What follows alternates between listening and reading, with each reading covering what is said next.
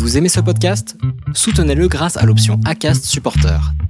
C'est vous qui choisissez combien vous donnez et à quelle fréquence. Cliquez simplement sur le lien dans la description du podcast pour le soutenir dès à présent. Hiring for your small business? If you're not looking for professionals on LinkedIn, you're looking in the wrong place. That's like looking for your car keys in a fish tank.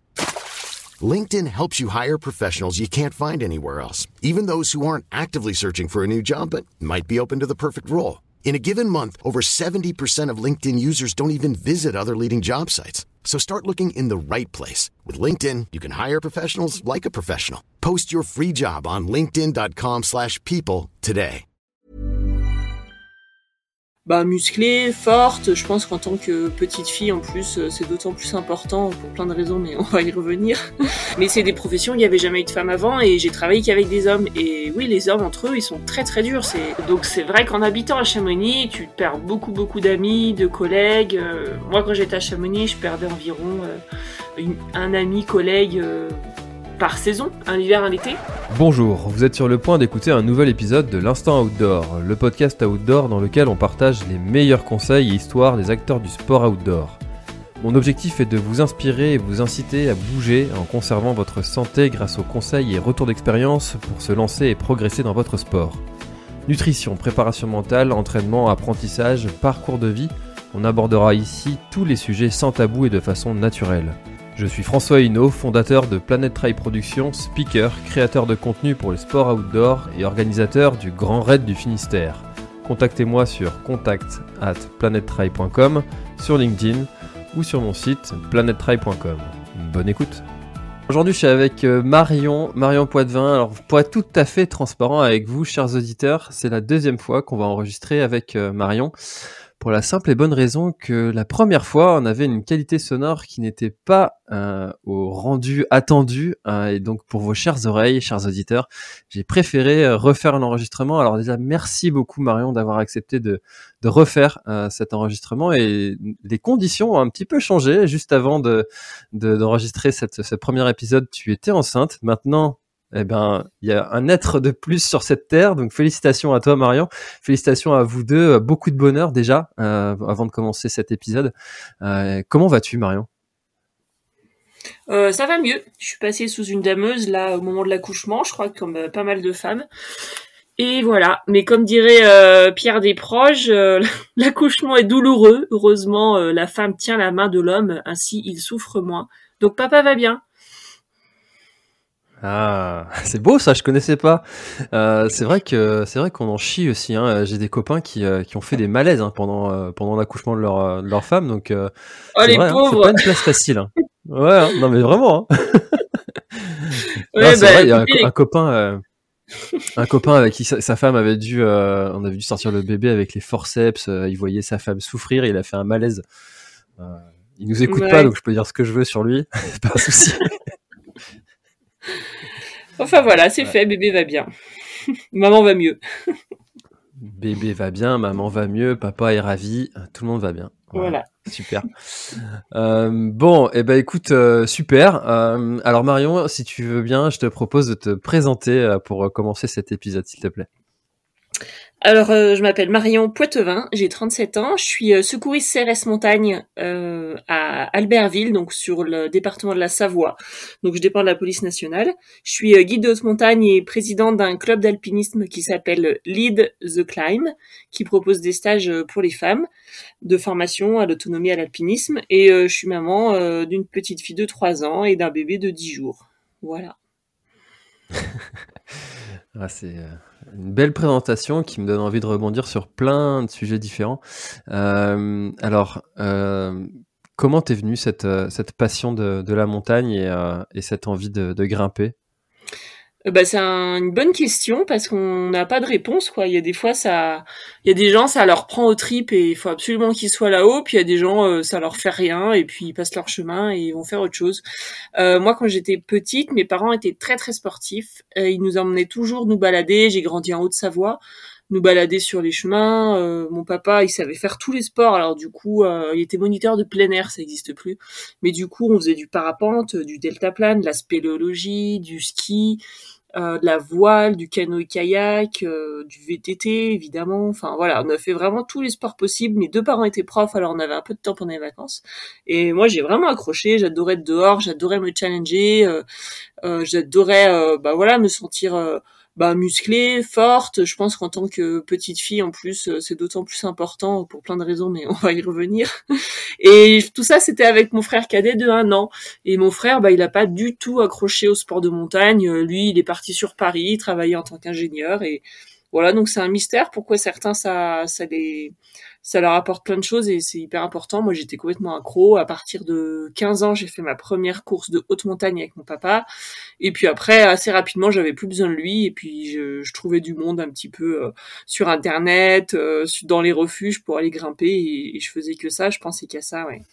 Alors du coup, pour euh, y revenir, ouais, je pense que c'était d'autant plus important en tant que en tant que jeune femme euh, de faire un sport exigeant parce que du coup euh, euh, c'est vrai que quand t'es là-haut t'as pas t'as pas ces pressions là de de dictate de la beauté, ce qu'on appellerait comme ça aujourd'hui, mais c'est vrai qu'il y a 20 ans, il n'y avait pas encore ce, ce mot-là qui existait vraiment. en tout cas, moi, je le connaissais pas. Et c'est vrai que quand t'es là-haut, bah, tu t'en fiches si tu t'es pas rasé les jambes ou les aisselles, tu vois, tu peux euh, transpirer euh, de, de partout, tu peux mettre le même t-shirt pendant trois jours. En fait, quand t'es là-haut, on s'en fiche, quoi. Alors qu'en bas, ben, le collège, le lycée, c'est hyper exigeant, c'est hyper dur, surtout pour les filles. Les garçons aussi, ils sont durs entre eux, hein, mais euh, les filles, il y a vraiment une dimension en plus. On se trouve toujours trop grosse ou pas assez, trop frisée ou pas assez, euh, trop maquillée ou pas assez. Enfin, il y a toujours un truc, on est vraiment mal dans sa peau à cette période-là. Et c'est vrai qu'être là-haut, ben moi je me sentais bien, euh, je m'en fichais de comment on s'habillait, il y avait personne pour regarder ou pour juger, et, je me sentais plus libre. Et puis c'est vrai qu'en tant que jeune femme aussi, euh, c'était important de physiquement me sentir forte, c'est-à-dire que quand tu fais des courses de d'escalade, de, des randonnées un peu longues et tu marches pendant 10, 15 heures, parfois 20 heures, et tu te lèves à 2 heures du matin pour marcher sur les glaciers, enfin voilà, c'est assez exigeant. Assez rapidement, tu peux avoir des, des gros épaules, euh, de porter des sacs lourds avec tout le matériel, des, bonnes cuisses à force de faire du ski de randonnée. Bon, ça m'a valu quelques euh, quelques remarques euh, du genre euh, Schwarzenegger avec des boucles d'oreilles. Voilà, c'était le, le, surnom que m'avait donné un des gars à l'escalade. Bon, c'était pas très agréable d'être comparé à une bête euh, monstre de guerre, quoi. Surtout quand t'es une petite nana, voilà, de 15-16 ans, que t'essayes de t'affirmer en tant que femme, de chercher ta féminité, de t'intéresser aux garçons, accessoirement. Euh, voilà, c'était pas forcément un compliment, mais euh, mais bon, d'un autre côté, ben j'étais forte et je me sentais du coup très forte et plus sûre de moi et, et ça me dérangeait pas de voilà, de me balader un peu n'importe où en ville et ça m'a, je pense, donné beaucoup de confiance en moi pour entreprendre aussi des choses d'un point de vue euh, professionnel. Et c'est vrai qu'en tant que jeune femme, euh, je pense qu'on a toutes euh, intégré à un moment qu'on est potentiellement des, des victimes d'agressions sexuelles on a tout intégré que s'il nous arrive quelque chose, c'est qu'on n'était pas au bon endroit, au bon moment, avec la bonne personne et pas habillé correctement, qu'on l'a peut-être un peu cherché. Et que du coup ben d'avoir des gros biscottos ben t'es un petit peu plus tranquille voilà par rapport à ça. Tu, tu, tu sais que tu peux te, te défendre et tu peux t'en sortir. Et je courais très vite et ça m'a ça m'a malheureusement eu servi. Mais pas à chaque fois euh, voilà c'est ce que je raconte aussi dans mon témoignage. Mais je l'ai pas dit dans la présentation je suis aussi autrice d'un livre qui s'appelle euh, Briser le plafond de glace où je raconte tout mon parcours professionnel et, et toutes ce, toutes mes réflexions euh, qu'on va un petit peu étayer là pendant une heure mais il y aura pas tout, hein. il y en a encore dans le livre. Voilà, donc euh, pourquoi l'alpinisme euh, On va en garder sous la...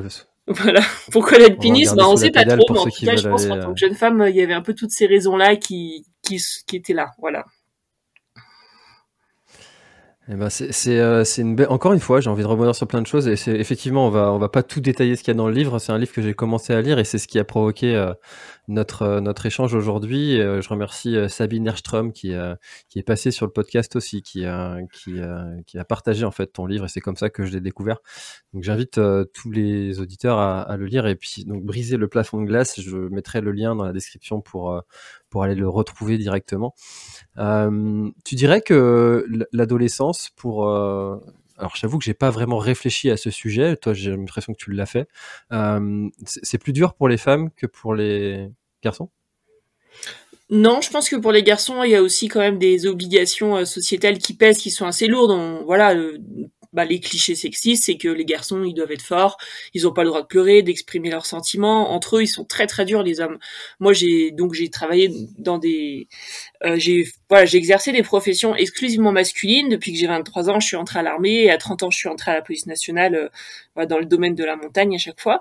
Mais c'est des professions où il y avait jamais eu de femmes avant et j'ai travaillé qu'avec des hommes. Et oui, les hommes entre eux, ils sont très très durs. C'est c'est euh, voilà, il y a, y a, une forte, euh, on va dire, fraternité entre eux. Ils sont très solidaires, mais ils sont aussi très exigeants entre eux.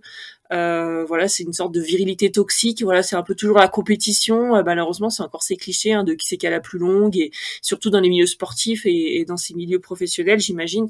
Et euh, du coup, c'est exigeant entre eux. Ils sont très durs, quoi. S'il y en a un qui est un petit peu moins fort physiquement ce jour-là, ben on va lui faire sentir quoi.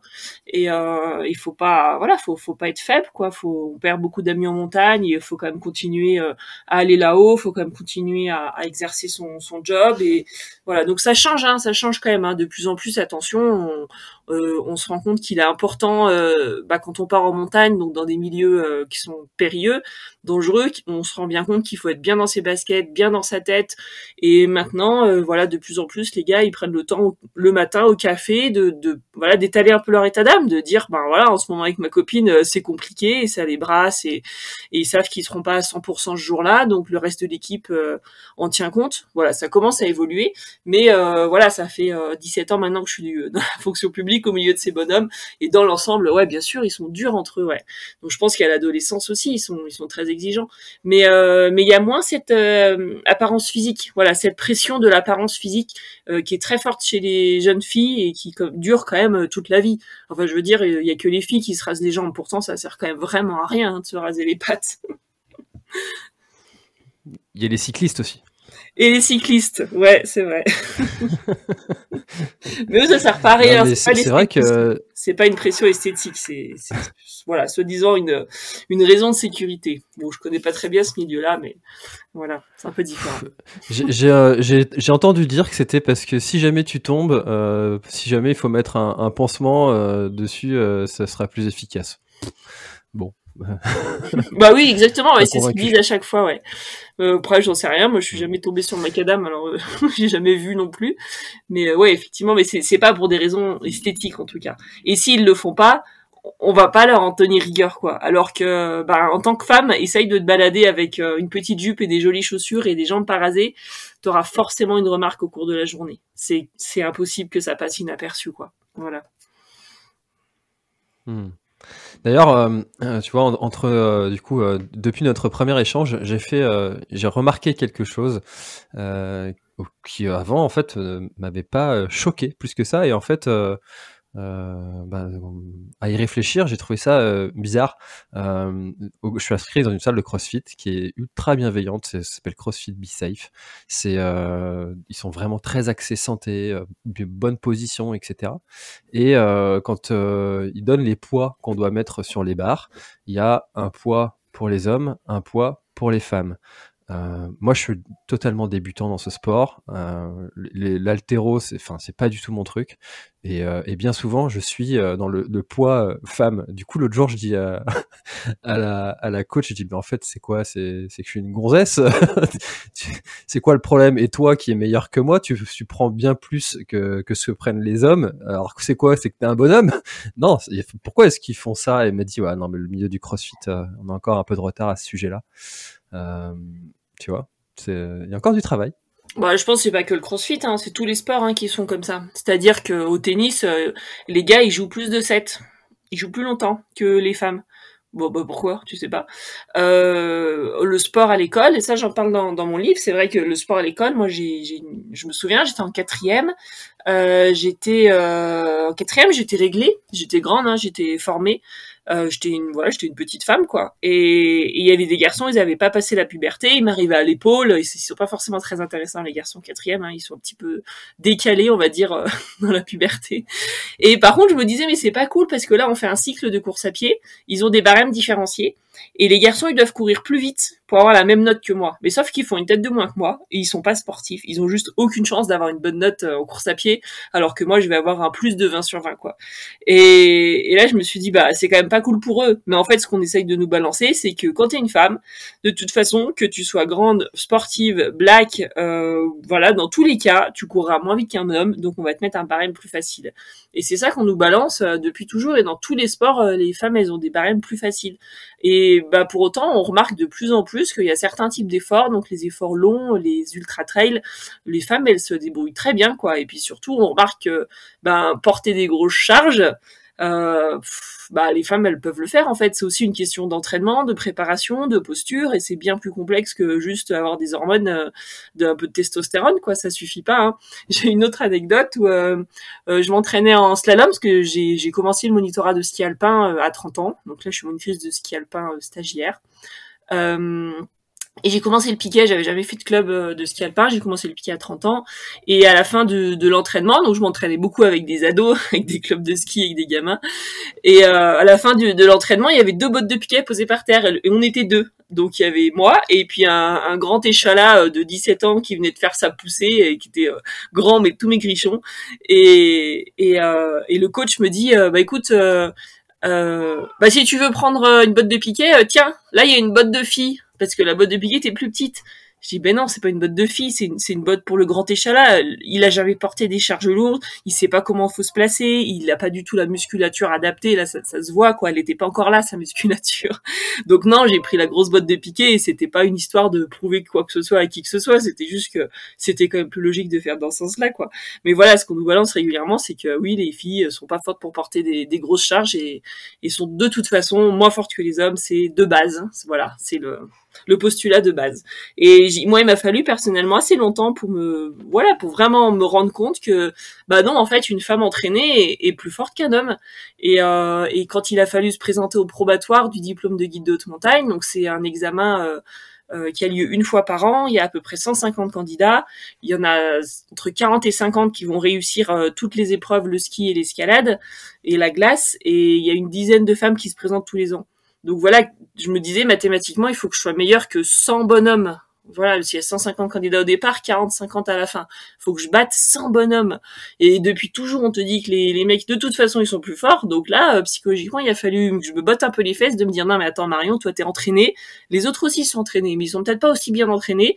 Toi, t'es entraîné, t'es prête et t'as les crocs et il n'y a pas de raison que ça marche pas, quoi. Donc, euh, il faut, voilà, il arrive un moment où on te demande d'avoir le même niveau que les mecs, alors que pendant toute ta, toute ta jeunesse, quoi, on va dire, ben, on te prépare pas du tout à ça. On te, à chaque fois, on te donne des barèmes plus faciles, on te donne des voilà des notes plus faciles et là tout à coup bah quand tu arrives dans les diplômes professionnels à l'âge adulte, il faut que tu aies le même niveau que les gars et il faut rattraper ce, ce décalage quoi. Donc c'est c'est pas évident quoi. Et c'est pas très juste. Enfin bref, du coup, ça nous amène aussi sur cette question de est-ce qu'il faut faire des barèmes différenciés pour des tests d'entrée pour ces diplômes sportifs, par exemple? Euh, Pour moi, c'est une évidence que oui, parce que depuis le début, euh, on nous demande moins, et là, tout à coup, il faut qu'on ait le même niveau que les gars. C'est pas très équitable. Je pense qu'il faut effectivement faire des barèmes différenciés pour rentrer en formation, mettre en place des choses pour rattraper le niveau pendant la formation et en sortie de formation avoir le même niveau que les hommes, parce que oui, c'est possible. Quoi. Et est-ce que la solution, ce serait pas juste de mettre le même barème depuis le départ? Ah bah oui, c'est sûr, ce serait idéal, mais euh, je crois que là, il faudrait aller voir dans toutes les écoles, dans tous les clubs de sport, il faudrait changer toutes les règles de tous les sports, et, et ouais, là, c'est, compliqué, mais euh, ce serait carrément idéal, ouais, parce qu'il y a, y a pas forcément de raison, quoi. Tout à fait. Mm. J'aime bien être utopiste, des fois. Ouais, ouais, non, mais il faut, hein. Euh, alors, ça nous amène à la, la question NAC, NAC qui est le partenaire du, du, podcast pour cette année 2023. Et euh, justement, je parlais de, du CrossFit tout à l'heure. Moi, je prends euh, juste après euh, le CrossFit leur poudre protéinée euh, à la vanille parce que parce que j'ai une alimentation qui est principalement végétarienne et et du coup, je prends ça en, en supplément pour pour récupérer juste après mes, mes séances. Donc, je vous mets un lien dans, dans la description avec le code Planet Try. Vous aurez une petite réduction de, de 15% sur votre commande. N'hésitez pas. Et, et, NAC, ils avaient une question pour toi, Marion. Euh, justement, c'est toutes ces différences qu'il y a entre euh, entre les, les, hommes et les femmes qu'on vient de citer. On a cité pas mal de choses qui sont un petit peu euh, négatives. Mais est-ce qu'il y a des choses que tu as remarquées qui vont quand même dans, dans le bon sens de, sur l'évolution de, de la place des femmes dans le sport? Ah oui, bien sûr, ouais, ouais. Euh, comme je disais tout à l'heure, tu vois, il y a quand même plus de bienveillance euh, bah, dans les hommes entre eux, dans mes milieux professionnels. Euh, il y a plein de groupes, de les fédérations. Donc moi, je travaille beaucoup évidemment avec les fédérations de montagne, la FFME, Fédération française de la montagne et l'escalade, et la FFCAM. Euh, le club CAF, quoi, le Fédération française des clubs alpins de montagne. Donc il y a deux fédérations en France pour s'occuper des sports de montagne.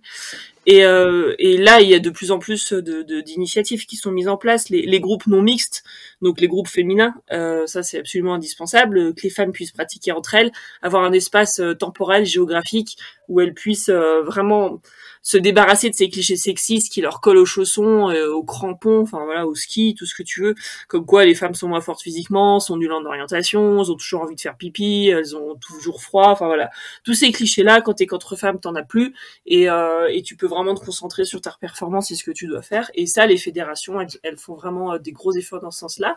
Au niveau des administrations, des centres de formation, il y a pas mal de choses qui sont mises en place pour, pour encourager les femmes à devenir monitrices d'escalade, donc ils font attention à recruter des formatrices pour euh, montrer que bah voilà les femmes sont les bienvenues. Vous aurez même des formatrices euh, avec vous euh, sur les stages et, ça met quand même plus en confiance d'avoir une, femme qui t'emmène, qui te qui t'explique plein de choses que quand c'est un homme parce que bah l'air de rien tu te dis ouais mais elle est un peu plus comme moi quoi. Si elle elle peut le faire, moi je peux le faire.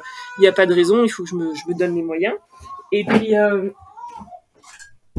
par contre je dirais que là où il y a encore beaucoup à faire euh, ce serait au niveau des partenaires privés parce que malheureusement au niveau des, des, marques, euh, moi, j'ai vraiment eu des expériences très très décevantes.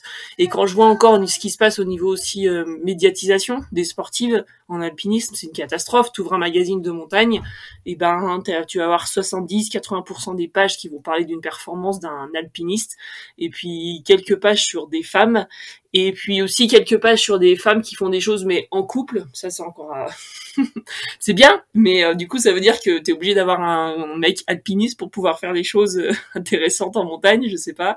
Faut-il coucher pour réussir? C'est quand même, euh, c'est quand même, ça pose un peu débat. donc c'est chouette. Hein Attention, moi j'ai eu aussi des compagnons alpinistes, ça m'a permis de faire des belles courses, mais mais voilà, ça reste quand même une façon de pratiquer un peu différente. Euh, donc voilà, ouais, au niveau des partenaires privés, ben on voit que les femmes sont moins sponsorisées. Pourtant, les femmes ont, voilà, les chiffres, c'est encore qu'elles gagnent 30% de moins que les hommes en France. Elles gagnent 10% de moins avec les mêmes, mêmes salaires, mêmes compétences, mêmes diplômes. Et malheureusement, ça se vérifie en alpinisme, voire plus, quoi. Euh, voilà, il y a très peu de femmes sponsorisées euh, par les marques, il y a très peu de femmes qui sont mises en avant euh, dans les médias. Et, voilà, aujourd'hui encore en 2022, il y a des clips promotionnels euh, euh, qui sortent d'une marque où tu verras aucune femme en train de faire de ski ou d'alpinisme ou d'escalade. Quoi, il y a que des que des mecs, voilà, entre eux qui sont en train de faire leur euh, leur performance et et là je trouve qu'il y a encore beaucoup à faire. Ouais. Donc au niveau des administrations, au niveau des fédérations, il y a vraiment des gros efforts qui sont faits, qui sont mis en place, donc ça bouge bien. Mais euh, par contre au niveau des partenaires privés et, et des médias, je trouve que c'est encore un petit peu limite. C'est vrai que la recherche de partenaires quand on est euh, aventurier, athlète, euh, sur des sports qui sont euh, pas ultra médiatisés ou ultra populaires, euh, parce que ça va ensemble. Hein. Si un sport est populaire, il est forcément médiatisé et, vice versa. Et puis c'est un cercle vertueux. Euh, c'est compliqué euh, pour pour tout. J'en ai parlé avec plusieurs plusieurs personnes qui pratiquent l'aventure, l'exploration sur ce podcast. Et, et du coup, ce que tu nous dis, c'est que si en plus tu es une nana, c'est encore plus compliqué.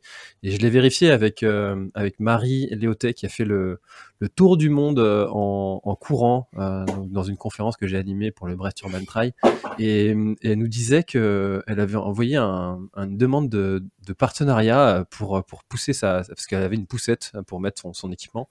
Et euh, elle a demandé un, petit partenariat juste pour avoir du matériel de, de rechange hein. et quand même une aventure assez folle hein, faire un tour du monde avec une en poussant une poussette le retour qu'elle a eu de ce fabricant de poussettes, c'est euh, attention, vous utilisez notre équipement à des fins qui n'est pas prévues par les, la réglementation. Nous déchargeons toute responsabilité. Euh, et bref, elle a eu aucun partenaire pour ce projet, quoi. Euh, donc c'est assez dramatique quand même. mais bon, c'est une parenthèse euh, sur, le, sur le, partenariat et la, recherche de, sponsors pour euh, pratiquer euh, son, sport. C'est toujours un sujet un, peu, un petit peu compliqué. comment est-ce que toi, tu dirais que tu as réussi à, passer ces, ces, barrières quand d'autres s'arrêtent et n'essayent même pas de les franchir? Euh, bah pour finir pour les partenaires, euh, j'ai pas évidemment, euh, euh, j'ai oublié de raconter l'anecdote quand même la plus marquante, c'est que quand je suis tombée enceinte, moi j'avais deux partenaires matériels avec qui je travaillais depuis six années. Ils me donnaient chacun 2500 euros de matériel, donc voilà, pas d'argent, mais ça me permettait de, de, de pouvoir renouveler mon matériel et de pouvoir évaluer en, en sécurité avec le meilleur matériel qui existait. Et et ben quand j'ai annoncé ma grossesse à mes partenaires, il y en a un qui m'a pas sollicité pour faire un clip promotionnel de la marque. Donc l'année suivante, ils sortent un clip, il y a pas de femme. Je leur fais la remarque, ça leur plaît pas, ils me virent. Et mon autre partenaire me dit bah comme tu es enceinte cette année, et ben euh, vu que tu vas pas faire grand chose, on va diminuer ta dotation bah, je leur ai dit que c'était illégal, article 225-1 du code pénal, euh, discriminatoire, et ils m'ont dit ah oui d'accord. Bon, ils m'ont envoyé ma dotation complète, mais l'année suivante ils m'ont viré sous prétexte que j'étais pas assez communicante et pas assez connue. Euh, bah, à savoir qu'aujourd'hui en France, on est deux femmes à être secouristes en montagne, guides de haute montagne.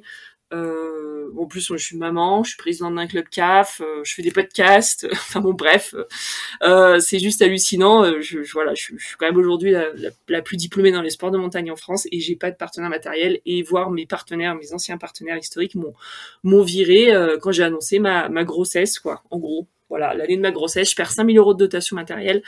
Euh, et ben, pour ne pas les citer, ces marques-là, c'était Petzl et Millet. C'est nos belles marques françaises euh, avec lesquelles j'étais quand même très fière de travailler.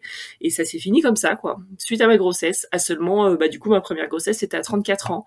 Donc, c'est des partenaires, normalement, tu peux les garder jusqu'à 40 ans. Puis après, bon, bah, faut renouveler un peu et faut laisser la place aux jeunes. Et ça, je peux bien l'entendre.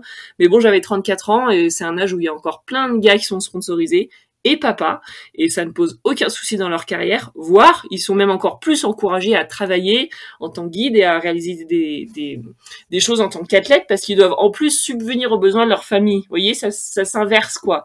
Euh, alors que nous, bah, on est plutôt euh, bah, mis au banc de touche parce que tu dois t'occuper de tes enfants. Et bon bah voilà, c'est un peu comme ça que j'ai vécu moi ma première grossesse et euh, c'était pas très agréable. Donc la deuxième, bah, j'avais déjà plus de partenaire, donc là c'était quand même facile. La pilule était plus facile à avaler, forcément. Et euh, voilà, donc c'était pour finir sur les partenaires, pour vous dire qu'aujourd'hui, en 2000, bah, la petite est née en 2019, c'est encore comme ça en 2019 dans le monde de la montagne. Euh, voilà, alors pour répondre à ta question, pourquoi euh, j'ai continué là où d'autres ont arrêté euh, Bon, bah déjà, ça concerne que des femmes, évidemment, parce que hum, euh, du coup, rapidement, mon parcours, euh, j'étais euh, la première femme au groupe militaire d'haute montagne. C'est le groupe d'élite de l'armée de terre en matière d'alpinisme, la vitrine de la performance en matière d'expédition lointaine. Et depuis sa création en 76, je crois, il n'y avait jamais eu de femme. Et moi, je suis arrivée en 2008. C'est une dizaine d'alpinistes militaires. Donc, j'ai rejoint l'armée à 23 ans. Euh, je suis restée trois ans et demi dans ce groupe d'élite et puis ensuite j'ai demandé à devenir instructeur euh, montagne à l'école militaire d'haute montagne. Donc ça aussi c'est à Chamonix. Depuis sa création en 1930, euh, il n'y avait jamais eu de femme à ce poste-là. Moi je suis arrivée en 2012. Euh, donc voilà, il a fallu quand même 80 ans avant de voir une femme avec des crampons euh, instructeur montagne à Chamonix dans l'armée de terre. Euh, et je voilà également trois ans et demi et puis j'ai quitté l'armée de terre euh, pour plein de raisons. Et, et, je suis entrée à la police nationale pour rejoindre le secours en montagne. Parce que l'émission de la police c'est aussi le secours à la personne euh, protection des populations. Donc le secours à la personne en milieu périlleux, on le fait euh, par moyen héliporté. Et euh, donc ça, c'est la police nationale qui s'en occupe en partenariat avec la gendarmerie, les PGHM. donc ça, j'ai rejoint cette spécialité en 2016 et puis je me suis rendu compte qu'il n'y avait jamais eu de femme avant moi. donc voilà, c'est un peu aussi un concours de circonstances qui puis d'opportunités. Alors bah pourquoi j'ai persévéré dans ces voies-là? Bah parce qu'en fait, moi j'avais envie d'avoir un job intéressant on passe quand même beaucoup plus de temps à bosser qu'à s'amuser. Sauf quand on a la chance d'être entier, mais c'était pas mon cas. Donc je me suis dit, bah, il faut un job où je m'éclate, quoi, parce que sinon ça va être long, euh, la vie professionnelle. Donc au début, je me disais, bah, peut-être prof comme mes parents, tu vois, comme ça j'aurais des vacances pour euh, grimper, skier, mais ah, c'était pas assez. Moi, j'avais envie d'être en montagne tout le temps, quoi. Et euh, donc je me suis organisée pour, euh, pour, on va dire, pour atteindre cet objectif-là. Donc je m'entraînais à fond, je, je, visais le diplôme de guide d'haute montagne, et puis, et finalement, il y a eu des opportunités professionnelles qui sont arrivées, comme cette entrée au groupe militaire de haute montagne. C'est le commandant du GMHM qui s'est dit, euh, bah, il y a l'air d'avoir des nanas motivées pour faire du haut niveau. Après tout, pourquoi pas prendre une femme? On n'en a jamais eu. Donc euh, j'ai postulé et ça a marché. Euh, donc là, c'est un mélange de discrimination positive, on va dire, puisque clairement j'ai été prise parce que déjà à 23 ans, même si je faisais partie des meilleures alpinistes femmes, euh, j'étais loin du niveau des meilleurs alpinistes hommes. mais tout ça, c'est un mélange de plein de choses. C'est pas juste, euh, on va dire, les compétences physiques. Hein. C'est aussi, j'avais moins d'opportunités, moins de, de, personnes avec qui grimper parce qu'on est très peu de femmes. Euh, j'avais moins de sponsors. J'avais, euh, voilà, donc finalement, ben ça plus ça plus moins confiance en moi parce que, ben, on va dire, en tant que femme, tu te mets vite des barrières mentales à te dire ouais, mais bon, quand même, je sais pas si je suis capable de partir pour telle ou telle course. donc finalement, t'oses moins faire des partir pour des grandes donc voilà, tout ça fait qu'à 23 ans seulement, bah, le, la différence entre les meilleurs alpinistes hommes et femmes, elle est énorme. Donc euh, quand le, commandant du GMHM, Thomas Faucher, il m'a recruté, il avait bien conscience que j'avais quand même un moins bon niveau technique et physique, mais il avait aussi conscience que j'avais un gros potentiel et une énorme motivation. Donc j'ai été recrutée sur ces critères-là. Donc clairement c'était de la discrimination positive. Mais derrière, euh, bah, tu peux être victime de discrimination positive. C'est-à-dire que même si tu fais tes preuves, ce que j'ai fait, même si tu rattrapes le niveau technique et physique des autres alpinistes que, j'ai fait, et eh ben comme à la base tu as été prise juste parce que tu étais une femme, et eh ben ça te suit toute ta carrière et t'es coincé en fait. T'as beau faire tes preuves, t'as beau rattraper le niveau, ouais, mais à la, base t'as été prise juste parce que t'es une femme, donc t'as jamais ta place, t'es jamais vraiment légitime et, et, et c'est pas très agréable au quotidien. Euh, accessoirement, j'étais quand même la meilleure des femmes à ce moment-là, mais mais ça, voilà, il y a quelques-uns, on va dire, ont vite fait le raccourci et, et vite fait de, dénigrer ma position et, puis de voilà, j'étais un peu dérangée de, me voir au milieu des de ce groupe d'élite et, et parmi eux. Donc c'est pour ça que j'ai fait que trois ans et demi. Mais euh, en tout ça, pour ça pour dire que si j'avais postulé pour ce groupe-là, à la base, c'est vraiment parce que j'avais envie d'avoir un job chouette. J'avais, je voyais pas pourquoi euh, je devrais aller en montagne que les week-ends alors que bah il existait ces opportunités professionnelles. Il existe des jobs où on peut être payé à grimper et je voulais en profiter quoi. On va dire quitte à rejoindre l'armée de terre parce que c'est vrai que c'était pas, ça faisait pas prévu de, ça faisait pas partie de mes projets professionnels euh, à la base. Mais voilà, il se trouve qu'à l'armée de terre il y a des opportunités qui peuvent être vraiment chouettes euh, et, j'ai vécu vraiment des belles années euh, à l'armée de terre et c'était des super opportunités professionnelles. Et euh, voilà. Donc ce qui m'a motivé, c'était c'était d'être en montagne, c'était d'avoir un job, c'était c'était de voilà vivre cette passion à fond quoi, du lundi au vendredi. C'est quand même une belle raison quoi, de la passion de, son activité de sport, un sportive, euh, d'en faire un métier, c'est quand même un, rêve, euh, je pense, pour, beaucoup, surtout quand on est euh, comme ça ultra passionné et qu'on ne s'imagine pas faire autre chose de, sa vie, de pouvoir en faire son métier, c'est chouette, mais tu, avais aussi le, choix d'être monitrice, prof d'escalade, tous ces sujets-là. Pourquoi être rentré dans, dans, ce groupe militaire ultra masculin d'élite Euh, parce que bah, monitrice d'escalade, j'ai exercé quand j'étais donc à la fac euh, pendant trois ans, et là t'es travailleur indépendante, donc euh, c'est quand même des statuts professionnels précaires. Et voilà, je me suis jamais dit que je voulais absolument faire une petite famille et que c'était ma raison de vivre, mais je me disais bon pourquoi pas, c'est une opportunité qui me plairait. Et clairement, si t'es travailleur indépendant, ben quand tu fais un bébé, t'as t'as pas grand chose quoi. Voilà. T'as as une compensation financière qui est plus élevée que ce que c'était euh, pendant ces réflexions là il y a 20 ans mais ça reste quand même hyper précaire euh, et puis pareil si tu te blesses juste avant ta saison d'été ben oui tu peux avoir des compensations avec ton assurance mais ça rattrape pas ta saison. Si tu veux faire un prêt pour acheter une maison avoir un bien immobilier pas être en location toute ta vie ben c'est compliqué au niveau des, banques pour justifier tes revenus. C'est pas des gros revenus quoi. Monitrice d'escalade guide de montagne monitrice de ski alpin euh, donc clairement, non, c'était des, c'est des statuts qui me semblaient trop, trop précaires. Et là, de rentrer dans l'armée de terre, ben moi, je devenais fonctionnaire. J'ai, toujours été fonctionnaire au final. Ça fait 17 ans que je suis fonctionnaire, comme mes parents, peut-être. L'histoire se répète. Mais euh, non, clairement, il y avait un besoin de sécurité financière. Ma maman m'a toujours dit euh, passe des diplômes. Le monde professionnel pour les femmes, c'est difficile, euh, surtout dans le milieu du sport. Et puis assure ton indépendance financière juste pour avoir le choix, le choix de ton partenaire de vie, le choix de faire des enfants quand tu veux, quand tu es prête et, si tu as envie vraiment. Le voilà, juste avoir le choix en fait et, gagner de l'argent et avoir une, une, situation professionnelle un peu sûre, ben c'est avoir le choix et avoir du coup la liberté. Donc euh, voilà, c'est pour ça que j'ai pas exercé euh, de façon indépendante. Mais je l'aurais fait si j'avais pas eu ces opportunités, on va dire avec l'armée, etc. Mais euh, à choisir, ouais, j'ai largement choisi la fonction publique, quitte à gagner beaucoup moins parce que à l'armée de terre, j'étais donc au début deuxième classe, première classe, caporal, caporal chef. ça, c'est des salaires. Ouais, j'ai quand j'ai quitté l'armée au bout de sept ans, j'ai gagné 1350 euros par mois. Euh, autant dire que pour vivre à Chamonix, c'était clairement pas suffisant et pourtant euh, j'allais pas au resto tous les soirs. Hein. Euh, mais ouais, 1350, ça me suffisait pas. Et quand j'ai demandé à, à, monter en grade, à passer sous-officier, et, et, on m'a on m'a fermé toutes les portes et toutes les possibilités d'évolution professionnelle, euh, voilà, au niveau des, de ma hiérarchie. Donc c'est pour ça que j'ai quitté l'armée, euh, entre autres hein, d'ailleurs. Hein. c'est parce que je pouvais plus progresser et, et on m'a tout bouché quoi. Donc j'ai quitté l'armée pour rejoindre la police nationale où j'ai pu euh, tout de suite devenir sous-officier. Euh, et donc c'était beaucoup plus intéressant pour moi, clairement, oui, il y a eu, bien sûr que j'aime mes jobs, mais il y a aussi un, intérêt, on va dire, euh, professionnel, financier. Bah oui, parce qu'il faut quand même bien, faut quand même bien manger, quoi. Il y a la réalité, hein. Ouais, et puis surtout que j'ai halluciné comme Chamonix est une ville ultra chère. J'ai trouvé ça dingue. Prix l'immobilier là-bas, c'est juste une folie ouais. Donc j'imagine que 1300 c'est un peu léger. Euh, ok, il euh, y, a un sujet euh, dont on n'avait pas parlé la dernière fois, mais qui, qui c'est une petite question. je t'ai entendu encore le dire là. tu parles de course en montagne pour pour quelqu'un comme moi qui fait du trail.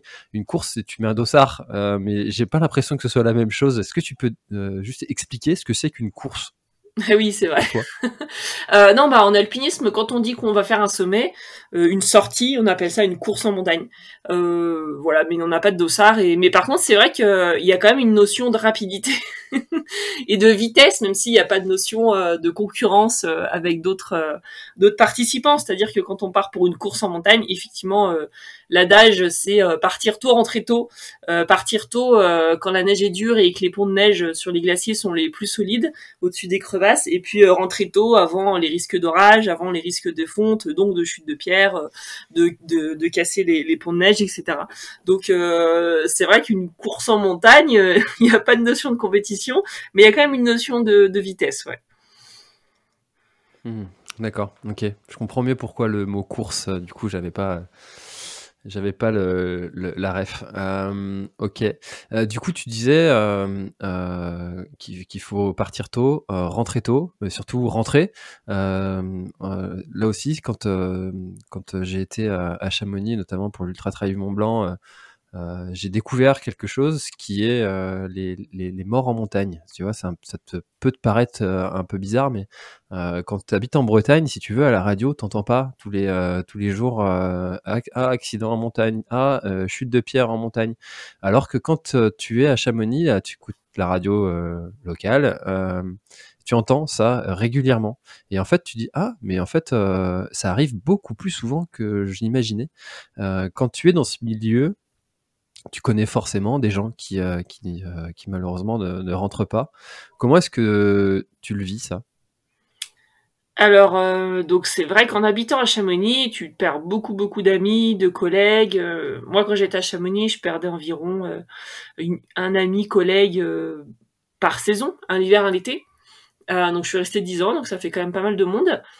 j'ai jamais perdu de vraiment très proche, voilà, mon compagnon de vie ou mes parents ou les enfants, voilà, ça non, mais mais des, des, amis, des collègues que tu croises tous les jours et puis un jour tu les verras plus jamais, ouais, ça oui, ça m'arrivait euh, souvent. Alors la première fois, ben euh, le monde s'effondre, enfin voilà, tu t'effondres, euh, la terre s'arrête de tourner, enfin t'es au fond du trou, tu dis que de toute façon c'est trop con ce sport, j'arrête tout, allez, je vais faire prof comme j'avais prévu au début. Et puis c'est vraiment de la connerie. Et puis voilà, t'es très en colère, t'arrives pas à réaliser ce qui se passe. Et puis après, tu dis ouais, non mais euh, si je vais en ville et que je fais prof, de toute façon, je vais m'ennuyer. De toute façon, les week-ends, je serai quand même en montagne, donc euh, autant rester dans ce milieu-là parce que c'est là où je me sens bien, c'est là où je me sens bien. Euh, voilà, donc il y a tout ça, c'est toute cette partie là où tu te mets plein, plein de, de nœuds au cerveau là. Et puis après, le deuxième, on va dire que le processus de deuil était un peu plus connu. Donc au début t'as la colère, après t'as la, tu réalises que c'est vraiment arrivé, puis t'as la colère, et puis euh, et, et, puis après ben finalement au bout d'un moment ça s'apaise, et puis tu peux penser à la personne euh, bah, toujours avec tristesse et avec amour, mais en tout cas euh, de façon beaucoup plus apaisée. Et puis voilà, au bout de, de 5, 6 enterrements, 10 cérémonies, puis à la fin, t'as plus besoin, on va dire, d'aller aux cérémonies. Aujourd'hui, même si je perds quelqu'un d'assez proche, euh, ou vraiment très proche, mais je, je vais pas me sentir obligée d'aller à la cérémonie. Cérémonie, c'est vraiment pour les vivants qui en ont besoin, pour dire au revoir, pour réaliser que c'est vraiment arrivé, pour waouh, parce que c'est ça au début, hein, t'as pas envie d'y croire, quoi. Moi, j'ai perdu une amie, j'en parle beaucoup dans, mon livre, euh, dans mon autobiographie. C'est, il m'a fallu un an pour réaliser que je la verrais plus jamais, qu'elle était vraiment plus là, en fait, parce que au début, ton cerveau, il te ment, tu vois. T'as beau être allé à la cérémonie, t'as vu le cercueil, t'as vu tout le monde, t'as vu... Bah, en fait, non, tu te dis, bah, non, mais elle est partie en vacances, elle va revenir, c'est pas possible. Elle a pas pu tomber dans une crevasse, c'est pas possible, pas elle.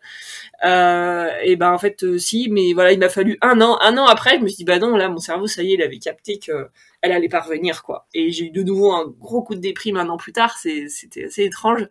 Euh, voilà, donc je pense que chacun euh, le, le, négocie un peu à sa façon. Euh, les premières fois, ben voilà, tu, tu, tu, tombes vraiment de haut, puis au fur et à mesure, ben, malheureusement, on s'habitue. Et quand un collègue m'avait dit ça la première fois, je me suis dit, mais il est horrible, comment on peut s'habituer à l'horreur? Et en fait, euh, en fait, si, c'est vrai, tu t'habitues, tu t'habitues au processus de deuil, tu t'habitues au départ, et tu t'y prépares ensuite. Voilà, c'est-à-dire que euh, c'est-à-dire qu'il y a certaines personnes, tu vois bien qu'elles prennent beaucoup de risques dans leur vie. Moi, j'étais en, couple avec un, un, un alpiniste qui était guide de montagne indépendant, qui faisait des expéditions lointaines, qui faisait du parapente, qui, qui prenait beaucoup de risques et qui voulait se mettre au base jump et s'acheter une moto. Je lui dis bah non, là il y a un moment, euh, c'est soit le base jump, soit moi. Moi je veux pas partager ma vie avec quelqu'un qui saute des falaises avec un petit parapente dans le dos. Euh, et c'est une, des activités les plus dangereuses euh, et qui en plus achète une moto, parce que c'est quand même euh, on cumule les risques en fait. Faire de la moto c'est ok, mais faire de la moto plus des expéditions himalayennes, plus travailler en guide indépendant à l'année à Chamonix, plus faire du base jump. Enfin voilà, ça commence à faire beaucoup et, voilà, j'ai pris le choix de pas partager ma vie avec cette, personne-là.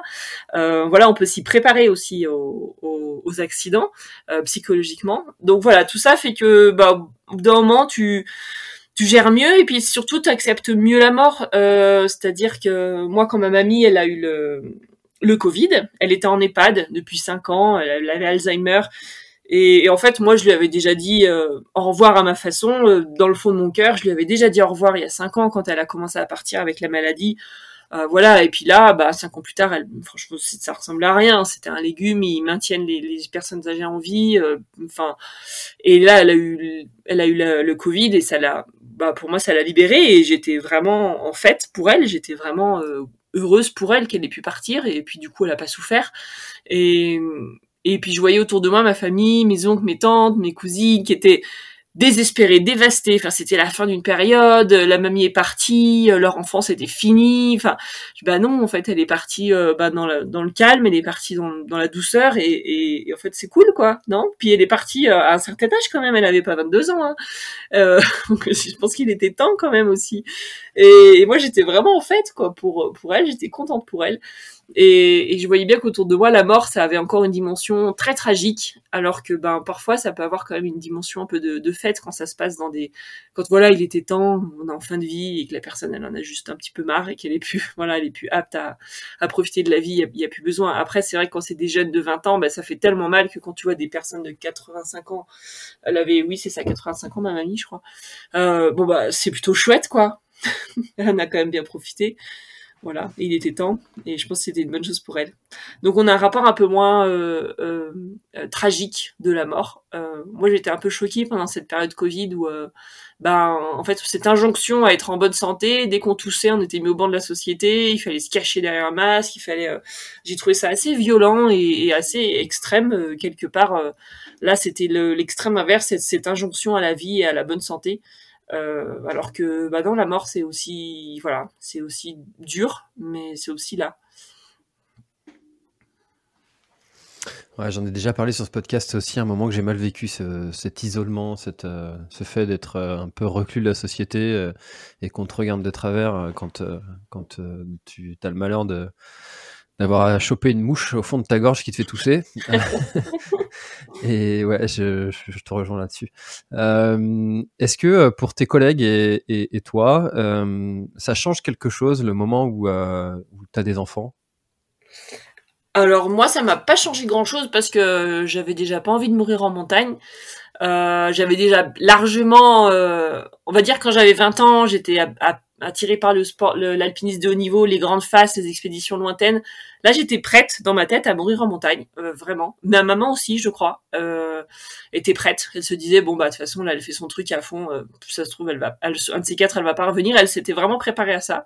Euh, bon bah il se trouve que j'ai eu de la chance aussi dans mon parcours. Il y a, il y a, il y a de la gestion du risque, mais il y a aussi de la part de chance hein, quand même.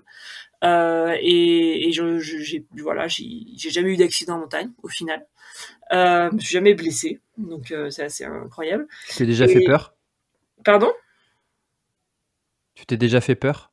Ah oui, oui, j'ai déjà vu des grosses avalanches partir en Himalaya, j'ai déjà vu des, des, des frigos, des, ce qu'on appelle des frigos, c'est des, des pierres de la taille d'un frigo qui passent à côté de toi. Euh, voilà, j'étais pas toujours au bon endroit au bon moment, mais j'ai clairement eu de la chance. Euh, D'autres un peu moins, quoi. Et, et puis voilà, et, puis j'ai arrêté l'alpinisme de haut niveau, puis voilà, je me suis déjà un peu calmé parce que j'ai perdu beaucoup d'amis, parce que en quittant les groupes d'élite, ben, j'ai perdu l'opportunité euh, de pouvoir m'entraîner aussi facilement et d'avoir un, super niveau technique et de pouvoir partir pour n'importe quelle course ambitieuse. Donc c'est vrai que j'avais déjà un petit peu arrêté le, on va dire le haut niveau et ses, ses, grandes ambitions. J'étais partie déjà plus dans un mode de, partage, de transmission avec le métier de guide, le métier de formatrice en montagne pour les chasseurs alpins et ensuite pour les policiers. Et puis maintenant avec le, la casquette en plus de secouriste en montagne, euh, donc en Savoie, euh, bah c'est vrai que t'es, t'es plus du tout dans la performance là, parce que s'il y a vraiment bien une chose qui est importante quand tu fais du, du secours en montagne, c'est de de pas être dans la performance, c'est-à-dire qu'il n'y a pas de super héros euh, quand tu fais du secours en montagne. Euh, c'est vraiment un travail d'équipe, c'est, c'est ça n'a rien à voir quoi. Quand on fait appel à toi, c'est c'est que déjà la situation est compliquée, donc toi tu peux pas te permettre de, de d'être borderline quoi. Il faut être euh, vraiment niveau sécu il faut être blindé il faut être sûr de enfin voilà sûr de soi. Non on fait au mieux mais euh, il faut être blindé au niveau sécu quoi. Le but c'est vraiment de ramener tout le monde à la maison. On n'est plus du coup dans les mêmes euh, objectifs que quand on tente des grandes voitures des grandes phases des grandes expéditions lointaines. Donc non j'étais déjà vraiment dans une pratique plus sécu plus safe plus tranquille on va dire et donc ouais l'arrivée de la petite ben ça me suis pas dit il faut que je fasse encore plus attention quoi parce que j'ai l'impression de faire déjà quand même très attention, mais euh, sans pour autant euh, envie de tout arrêter. C'est-à-dire que c'est sûr que si je voulais faire encore plus attention, bon bah j'arrête tout, je monte pas dans un hélicoptère, j'arrête de faire guide de montagne et, et je fais prof. là, là, c'est sûr que je fais très attention. Donc c'est un équilibre entre oui avoir un métier à risque et puis euh, et puis quand même bah s'éclater au quotidien donc bah là encore je pense que ma petite j'essaye de la préparer d'une certaine façon euh, mon compagnon, il, il, connaît aussi mon job et, ses risques. Euh, C'est-à-dire que euh, moi, j'essaye de transmettre à ma petite que bon bah déjà je m'éclate dans mon métier, et ça me plaît beaucoup et j'ai très envie d'aller travailler. Et euh, et puis aussi que euh, que je suis pas sa seule référente. Bien sûr, je suis sa maman et bien sûr de maman n'en a qu'une, mais elle peut aussi faire confiance à son papa euh, si elle a quoi que ce soit, à ses voisins, à, aux grands-parents. Enfin, on a, on a tout un entourage. Euh, voilà, il y a toute la société. Il faut. J'adore. J'aime beaucoup le, le, dicton. Il faut un village entier pour élever un enfant. C'est-à-dire qu'on peut chacun apporter euh, un petit quelque chose à un enfant et, et que la maman c'est pas le seul référent. Euh, euh, pour un, un, petit quoi. Et et ça, c'est pas facile à mettre en place parce que la société, elle nous dit euh, que en tant que maman, on est quand même responsable de l'éducation de notre petit, qu'on c'est à nous de mettre plein de choses en place et qu'on est la, la, personne principale pour le bébé, etc. Alors oui, c'est vrai, les premiers mois, là, les dix premiers jours, là, je peux pas dire le contraire. Hein, il est pendu au sein, le bébé, là, il a besoin de sa maman, c'est clair. Et euh, mais encore, s'il y avait pas sa maman, parce que pour des raisons, euh, voilà, pratiques ou de santé et ben il est possible hein, de prendre soin d'un enfant, de le mettre dans des bras, euh, d'autres bras, et, puis euh, et puis de l'élever de cette façon. Un enfant, il a besoin d'attention, il a besoin d'amour, il a pas besoin forcément absolument de sa maman. C'est pas le voilà, à mon avis, c'est pas le seul pilier. Donc voilà, j'essaye de, de de, de, préparer euh, au pire, on va dire, de cette façon-là, en, en, expliquant à ma petite que oui, je fais un métier dangereux, que oui, je m'éclate et que oui, il n'y a pas que moi sur Terre et qu'elle peut faire confiance à plein d'autres personnes. Voilà. On verra si ça marche, mais j'espère qu'ils sont tous va arriver. Dans... je, te le souhaite aussi, évidemment. euh, dans, le genre, euh, j'aime bien la, la, citation on est la moyenne des cinq personnes qu'on fréquente le plus. Tu vois, je trouve ça très vrai, quoi. Ça dépend de ton entourage, qui tu es. Et, euh, et, j'ai reçu Frédéric Souchon, tu dois peut-être connaître, qui est au PGHM de, Chamonix, dans l'épisode 198 du podcast, et on parle justement beaucoup de ces sujets de, de, la mort, des risques, parce que bah, quand tu montes dans un hélico pour aller chercher quelqu'un tous les jours, bah, tu, tu mets un petit peu ta vie en, jeu pour, celle des autres. Et, en, ce qui concerne l'entourage, dans ton livre, tu, tu racontes une petite anecdote que j'ai trouvée très sympa sur, sur ta maman qui te disait de, de, te raconter, de lui raconter où tu avais été, mais pas où tu allais. Ouais, c'est vrai. Une fois, je suis allée euh, grimper à la pointe percée. Ils annonçaient l'orage. Je le savais, je l'avais vu sur la météo. Donc, euh, bon, c'était pas forcément très intelligent, mais avec mon compagnon de cordée, on s'est dit bon bah on grimpe, on grimpe. Puis quand on voit que ça arrive trop l'orage, on descend en rappel. Et puis voilà, comme ça, on rentre au refuge avant l'orage. Bon, sauf que ce qu'on savait pas trop, c'est qu'à la pointe percée, euh, dès qu'il y a l'orage, il est d'abord sur la pointe percée. Donc, c'était pas très malin. Mais bon, de fait, on sait ce qu'on a fait. On a fait les rappels sous la pluie et quand il y a eu vraiment l'orage, on a réussi à être au refuge, donc en sécurité. Et puis moi, c'était évident que j'allais pas rester sous l'orage. Euh, bah, quand il y avait l'orage, euh, voilà. Et du coup, je n'ai pas pensé à prévenir ma maman et j'avais pas de portable à l'époque. Mais j'étais au refuge, j'aurais pu lui donner un coup de fil et j'ai pas pensé. Je me suis dit, bah c'est évident, on va pas rester dehors alors qu'il y a l'orage. Et du coup, le soir, bah quand je suis rentrée, je me suis pris une, grosse engueulade parce qu'elle s'était fait vraiment hyper inquiète. Elle a vu l'orage, elle pensait qu'on était encore en train de grimper. Et donc elle m'a dit, à partir de ce moment-là, euh, bah si c'est comme ça, tu me diras tu me dis quand t'es rentré, tu me racontes ce que t'as fait parce que ça m'intéresse, mais je veux pas savoir ce que tu vas faire parce que sinon je me fais trop de soucis quoi. Et donc à partir de là, effectivement, je lui lui disais plus où j'allais, mais je lui disais où j'étais allée c'était un peu sa, façon de se protéger, c'était un peu notre euh, voilà notre terrain d'entente. Et euh, encore une fois là sur cette gestion du risque et cette, acceptation du risque, euh, bah, tu parlais de Fred Souchon, lui il travaille au PGHM de Chamonix. Et moi j'ai fait le choix délibéré de pas rentrer en gendarmerie et parce que je voulais absolument pas être secouriste dans le massif du Mont Blanc parce que c'est un petit massif mais qui est très raide et il y a beaucoup d'accidents parce qu'il y a beaucoup de monde et, donc l'altitude est élevée, donc au, au niveau des vols, l'aérologie, vol hélicoptère, c'est tout de suite un petit peu plus compliqué. Enfin tout ça pour dire qu'être secouriste dans le massif du Mont Blanc, c'est quand même plus, compliqué qu'être secouriste euh, en Savoie. Enfin, moi, je, trouve qu'il y, a plus de risques. Et voilà, j'ai décidé de modérer les risques en, n'étant pas secouriste dans le massif du Mont Blanc, par exemple. Voilà, donc même en prenant des risques, il y a, moyen encore de, mettre le curseur où on veut et de voilà de, modérer sa, prise de risque. Donc voilà, Fred, il a fait le choix d'être dans le massif du Mont Blanc. Euh, c'est voilà, c'est c'est, mais c'est sûr que c'est pas c'est pas pareil que d'être dans le massif de la Savoie. Ça c'est clair.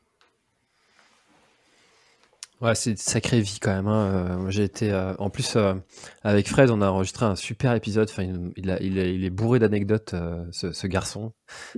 Et, et, en fait, j'aurais dû lui mettre un micro cravate en, en, discrètement parce que, en fait, l'échange il a duré une heure, mais on a parlé pendant plus de trois heures en réalité, et on a raconté encore d'autres. Et j'étais frustré de ne pas les avoir en enregistrement parce que, en fait, des choses et des aventures et puis euh, et pas que dans le métier d'ailleurs hein, parce que souvent bah, tu, tu, le sais mieux que moi les gens qui pratiquent ce genre de métier ils ont aussi une activité de loisir qui est débordante et avec de plein plein d'aventures. Et justement est-ce que toi il y a quelque chose qui tu vois, un espèce de Graal, un, truc, euh, tu vois, un petit peu comme un footeux qui, euh, qui rêverait de gagner la Coupe du Monde et il dit, ça y est, une fois que j'ai fait ça, euh, j'ai gagné, je peux mourir tranquille.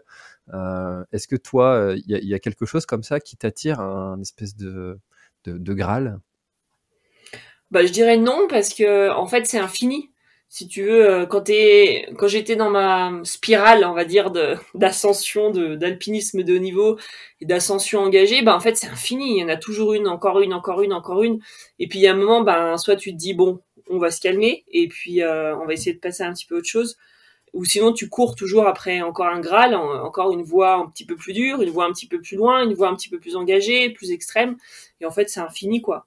Donc euh, voilà, donc non, là je dirais qu'aujourd'hui j'ai eu la chance de faire des belles ascensions avec des copines, avec des clients, et, puis bon, c'est déjà pas mal quoi. Et que non, là c'est vrai qu'aujourd'hui j'ai bon là tout de suite en plus, tu vois, j'ai pas envie, mais euh, mais non, c'est vrai que j'ai fait un peu ce, ce deuil de l'alpinisme de haut niveau il y a j'ai ça m'a mis j'ai mis longtemps hein, parce que tu t'arrêtes pas une carrière d'alpiniste de niveau comme ça parce que c'est tellement de d'entraînement de travail pour accéder à ce niveau technique que euh, c'est dur de, de, tout arrêter et de se dire ouais non faut que je passe à autre chose hein. il m'a fallu une bonne dizaine d'années mais en quittant le GMHM euh, clairement je, suis partie déjà dans cette démarche de, de dire bon bah non l'alpinisme de haut niveau c'est trop dangereux j'ai perdu trop d'amis et puis c'est trop de d'entraînement, de, de sacrifice et, et, et, en plus être une nana là-bas dedans, c'est tellement dur de se faire sa place et d'être euh, d'être crédible et d'être euh, voilà, ça m'a ça m'a un peu fait baisser les bras quoi, toutes ces toutes ces difficultés là qui se qui se dressaient. Je me trouvais que j'avais déjà fait pas mal rien que de rentrer au GMHM, rien que de réaliser quelques grandes courses et puis que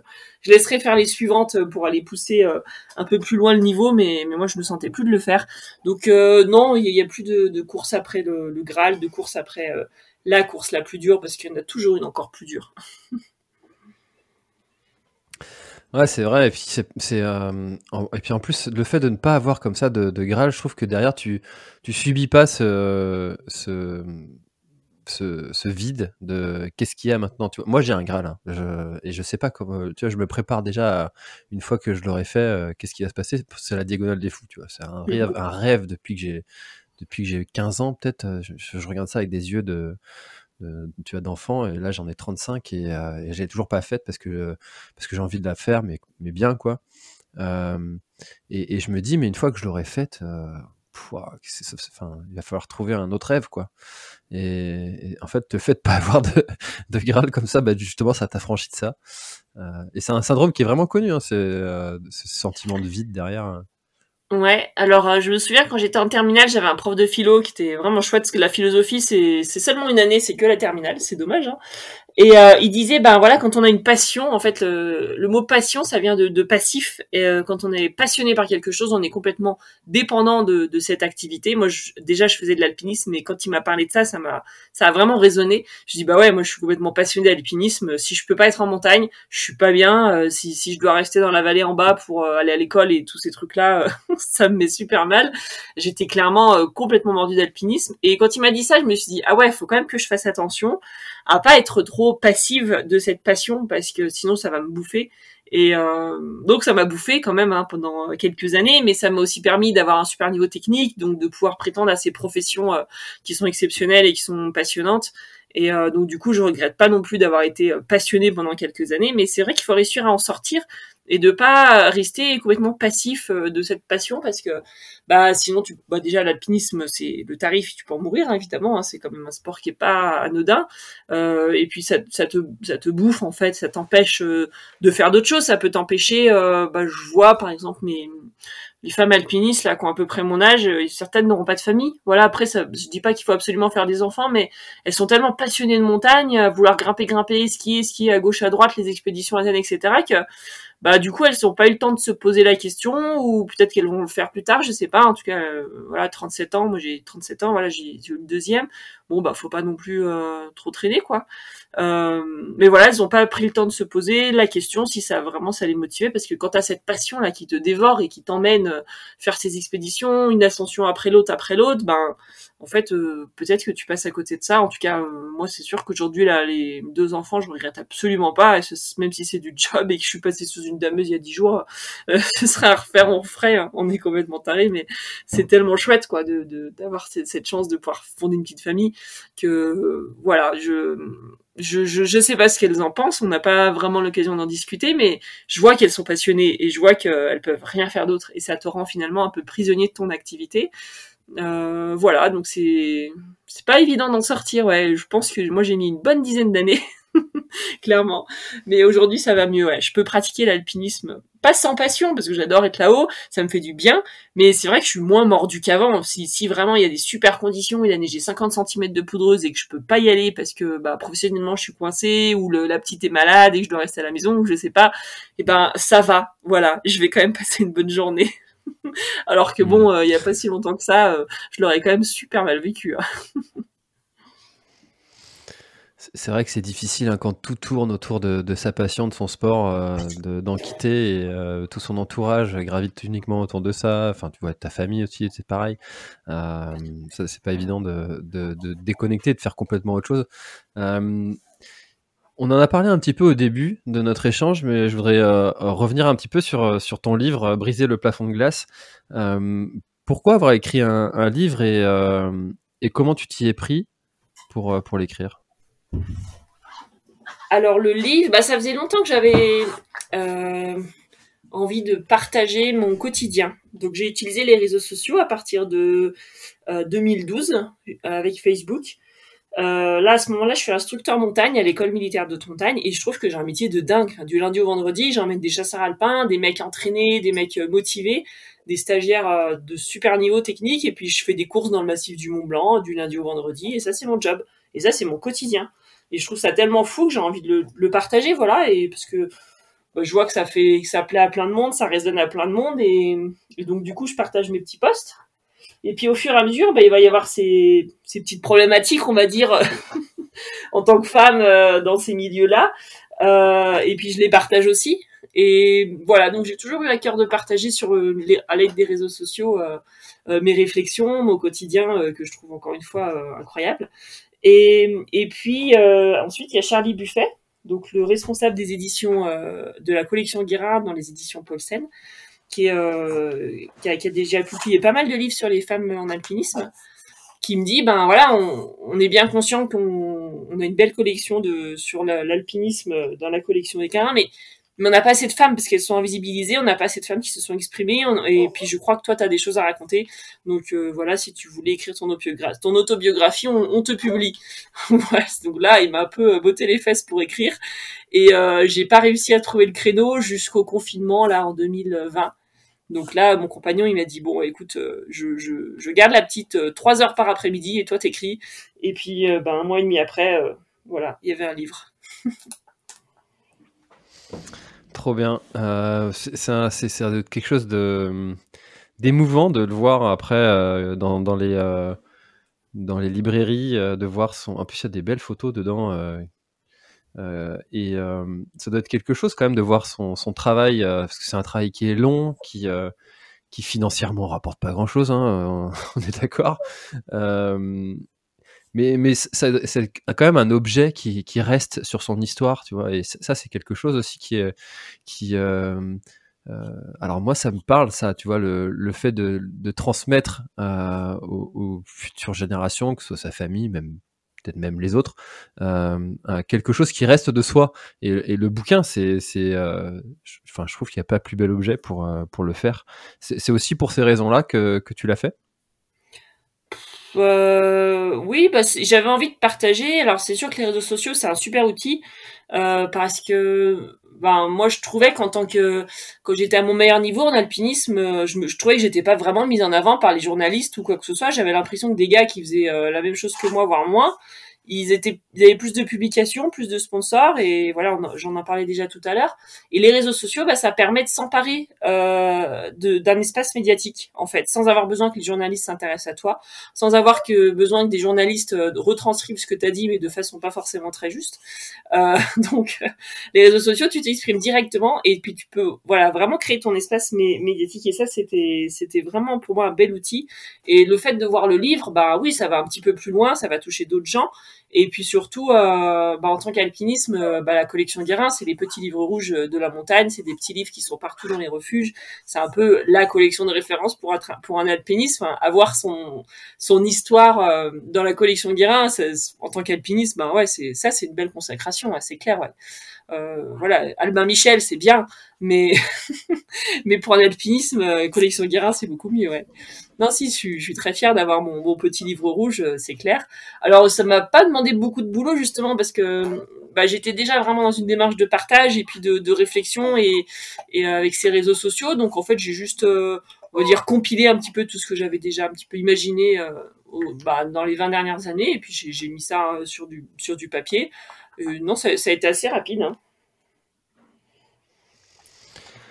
Bah, écoute, euh, encore une fois, hein, je mettrai le, lien dans, la description. Euh, je viens tout juste de. Tu vois, c'est assez marrant parce que je pense que je, au bout de plus de 220 épisodes, je commence à avoir une, horloge euh, interne qui me dit le temps que je, viens de passer avec mon invité. Et j'étais pas sur notre page de notre. Tu vois, du, support d'enregistrement. Et, je viens de regarder, on est, on est à 1h01 d'enregistrement. donc je vais te poser la question traditionnelle de fin euh, d'épisode euh, qui va clôturer. Est-ce qu'il y a quelque chose dont on n'a pas parlé et que tu aurais aimé ajouter euh, à notre échange? Bah écoute, on a bien fait le tour là. Hein. non? On peut parler un peu plus de Lead the Climb? Du coup, on n'en a pas trop parlé. le, club CAF, là, du coup, eh ben, on, fait, on propose 150 journées par an, des journées de formation avec des femmes guides de préférence. Et c'est des groupes euh, de femmes et on va de, de débutants, euh, de débutantes, pardon. C'est pas facile hein, de s'approprier euh, le féminin général. Hein. Euh, de débutantes à, plus expertes. Il y a tous les niveaux et, il y a plein d'infos là sur notre site internet. Euh, et c'est important de l'appeler lead, lead the climb comme le leadership. Le leadership, c'est quand même un mot que tu peux pas traduire en français. Et c'était une notion qui était vraiment importante et qu'on avait envie de s'approprier. Euh, en tant que femme alpiniste. Et puis, euh, ça va même plus loin. Je trouve ça chouette sur les réseaux sociaux quand maintenant je vois des femmes qui ont qui ont fait une course en montagne et qui mettent hashtag lead the climb parce qu'elles disent bah voilà j'ai non seulement j'ai fait une course en montagne mais en fait je l'ai faite en leader cette course là et ça ça a une autre saveur quand on fait une course en leader. Euh, c'est-à-dire qu'une course en montagne euh, c'est c'est chouette quoi. C'est dément. C'est comme euh, c'est comme manger un bon cookie. Mais une course en montagne en leader bah c'est comme manger un cookie mais avec des pépites de chocolat c'est vraiment une autre saveur. C'est-à-dire qu'on a pris des décisions. Euh, si ça marche, on, le doit qu'à soi-même. Si ça marche pas, on, peut n'en vouloir qu'à soi-même. Et, euh, c'est voilà, c'est beaucoup plus gratifiant et valorisant. Voilà, voilà, c'est ça Lead the Climb. Ça fait quatre ans que ça existe. C'est aussi quelque chose que j'ai découvert dans, ton livre, justement, cette, euh, cette notion de, prendre le, lead et d'être en avant-poste, qui savait vraiment une autre, une autre saveur que euh, de simplement, entre guillemets, euh, suivre euh, celui qui est devant. En tout cas, il y a plein de belles choses à, découvrir dans le livre. On... Ouais, les pépites de chocolat. J'adore. Ça y est, j'ai faim. Il y a plein de belles choses à découvrir dans, ton bouquin. Et donc, encore une fois, je mettrai le lien dans la description. Et puis, pour tous ceux, ou toutes celles, du coup, qui, qui s'intéressent d'aller euh, faire un petit stage euh, en montagne ou un grand stage en montagne, euh, et ben je mettrai là aussi le, le, lien dans, dans, la description direct pour pouvoir aller regarder ça. merci beaucoup Marion pour, pour ton temps. merci d'avoir accepté de refaire notre enregistrement. Et puis, bah écoute, je te souhaite plein de bonheur avec maintenant à 4 et, et, aussi plein de, de belles aventures en montagne en tant qu'instructrice, en tant que en tant que ce que tu veux. je te souhaite plein de bonheur et merci encore pour tout, pour tous ces moments de partage et, euh, et à bientôt. Merci, à bientôt. Merci d'avoir écouté cet épisode de l'Instant Outdoor. J'espère qu'il vous a plu. Si c'est le cas, et même si ce n'est pas le cas, abonnez-vous pour ne rater aucun épisode. Parlez-en autour de vous et laissez-moi un commentaire sympathique sur Apple Podcast, c'est ce qui m'aide le plus à remonter dans les classements. N'hésitez pas non plus à le partager à chacun de vos contacts dans le sport. Chaque nouvel auditeur intéressé est une victoire. Si vous avez besoin d'un speaker pour votre événement, d'un contenu pour votre marque, d'infos sur le Grand Raid du Finistère, n'hésitez pas à me contacter à l'adresse contact at planettry.com. A bientôt Voilà, l'épisode est terminé, j'espère qu'il t'a plu. Je t'invite à aller checker NAC, comme je t'en ai parlé au tout début de l'épisode, avec le code PlanetTrail, P-L-A-N-E-T-E-T-R-A-I-L. Tu auras moins 15% sur ta commande. Et moi, je te souhaite un très, très, très, très, très bon footing, très bon trajet. Bref, ce que tu es en train de faire, je te le souhaite un très bon. Allez, à bientôt dans un prochain épisode. Bye bye.